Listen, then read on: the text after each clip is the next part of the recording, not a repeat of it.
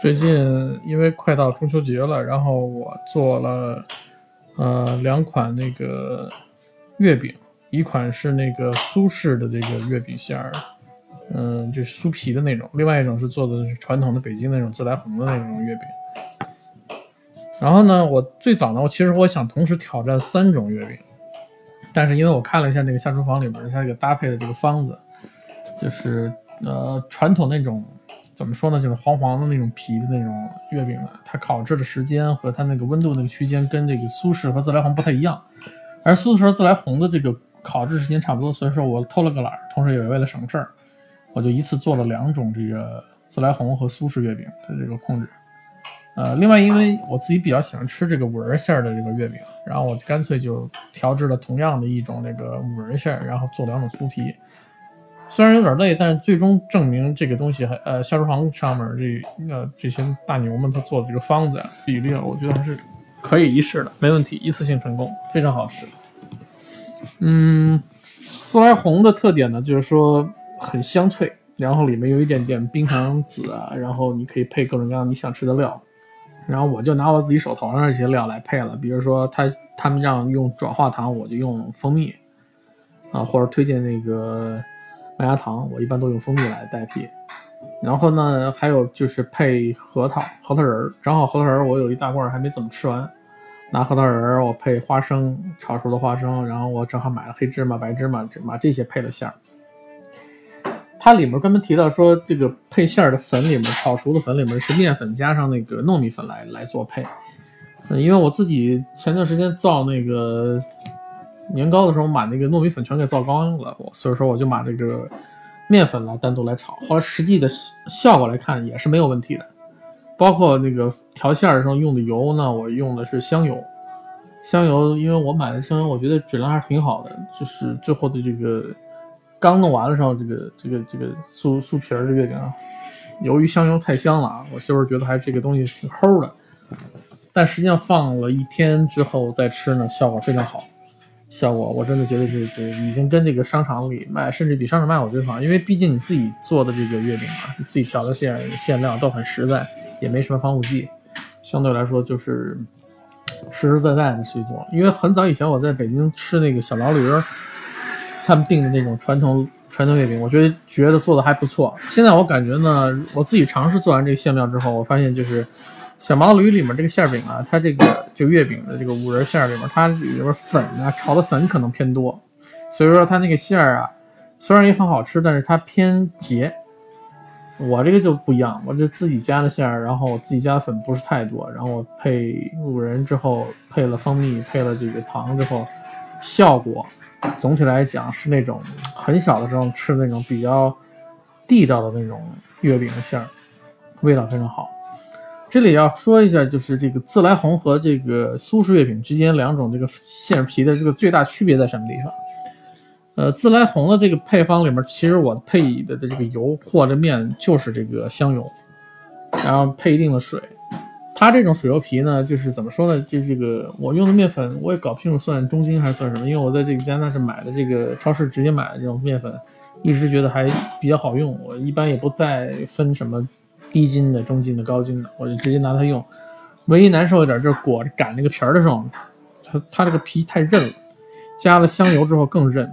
呃，配一些水，有时候如果偏干的话，是要稍微适当再兑一下水。虽然按照它的方子的比例，我减了一下量。做了少数的这个这个自来红的这个皮儿，我先是一直会担心这个自来红会不太成功，那最后发现烤完之后相当成功。它这个皮就是那种典型的北京稻香村里卖的那种，就是硬酥酥的那种那种口感。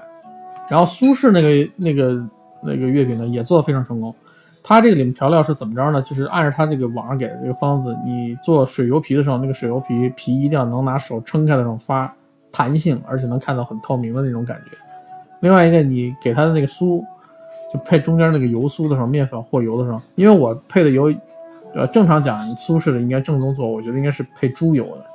因为我这边很难搞到猪油，纯净猪油，所以说我就用黄油来代替。黄油有个问题就是它这个熔点比较高嘛，那你配这个粉的时候，一定要把这黄油先化了，然后再跟粉和，和完了再做成这种酥馅儿。总之做的时候手上会油油的。这个你只要把保证你的油酥和水油皮包在一起，碾完了对折好几把，你这个整体的这个这个酥皮的这个效果就肯定出来，就是千层酥那种感觉，吃起来非常好。而且这个苏式月饼有一个最大特点，它除了酥馅儿好吃之外，你这个最终还可以搭配去做别的东西，比如说你想做这种老婆饼那种椒盐口味的，或者说你配淡一点口味，像我这次做的香油可能放的多，太香了。然后这种月饼呢，就是放放了一天之后再吃呢，就不是当时凉了你就吃呢，有一个专有的说法叫回油。这个回完油的这个月饼呢，这个效果就是已经跟外边那个超市里或者说你正常卖的这个这个市场卖的这种效果是完全一样的。但是有一个不同的点，就是比如说像加拿大这边的超市里边，它卖的月饼，它偏广味儿，因为这边这个香港包括呃广东那边的移民比较多，他们这种风味的月饼比较多，北方人偏这种风味就比较少，所以说自己做呢就能做这种偏北方这种风味的，或者说你是。南方人，你喜欢吃那个就是江浙一带这种苏式，也可以自己通过这种方式来做搭配，我觉得非常非常有成就感吧，一次就能成功，然后也能做的很很好吃。本来呢，在这次挑战当中呢，我很想把这个叫什么，就是那个传统的，我其实我最喜欢吃的，小时候最喜欢吃的那种厚皮儿的那种呃月饼，不是自来红，也不是这个苏式，就是有点黄黄的那种皮儿的那个给做了。呃，我想这次做完之后，总体来讲，在面食的这个探索的这个这个怎么说呢？这个领域上探索的话，自己动手做这个东西能力啊，各方面越来越成熟了，心态越来越好。心态好了之后呢，就是做其他东西很方便。最近我又给儿子做了一个菠菜猪肉馅的那个所谓的就老北京传统的那种门钉肉饼。除了那个黄酱拿拿酱油卸黄酱这事儿，我觉得那个电视上说的有点过，因为我不太喜欢吃太咸的东西。下回再卸的时候，我少放点黄酱，然后可能不拿酱油，少了点酱油调一下，效果可能会更好。那个东西当时做完了之后，我也觉得就很快就做成，很快做成，就是油煎的时候等点时间而已。所以说，我觉得这个白案上上板子的这种白案的这个东西，比比如说包子、饺子，还有这个相关的，像像我现在已经开始做这种点心这一类的东西，我觉得问题都不大。但对我而言，好像那个面包就这个边。强搞的，我跟我媳妇比，她这方面就比我强很多。我对这套东西，蛋糕啊，对面包啊，这套西式的那种点心，我觉得挑战还是有难度，可能也跟我这个想吃的这个程度有关系。我这个月饼，我是真的特别想吃，馋的不行，特意研究了半天，包括从这个 YouTube 上或者这个下床这个相关的方子里比较了半天，一直憋着想干，一直没干成，就是有有点懒，因为有点畏难情绪嘛，一次要挑战好几种做法，还有一个就是。绿豆沙当时我也是做完了，拿绿豆沙做绿豆糕这个方式，后来我我基本都给我儿子吃了，因为他比较喜欢吃绿豆糕，然后他有有最近有点上火，他吃这个绿豆糕呢，我感觉效果还有一些，因为毕竟拿黄油板那个做的绿豆糕带皮儿的，没有那种做那种蜕皮儿那种，我觉得挺好吃，好吧，这期的聊聊就聊一下这个，就是快到中秋节了，也祝大家过中秋呃快乐，好吧，行，到这里，拜拜。Thank you.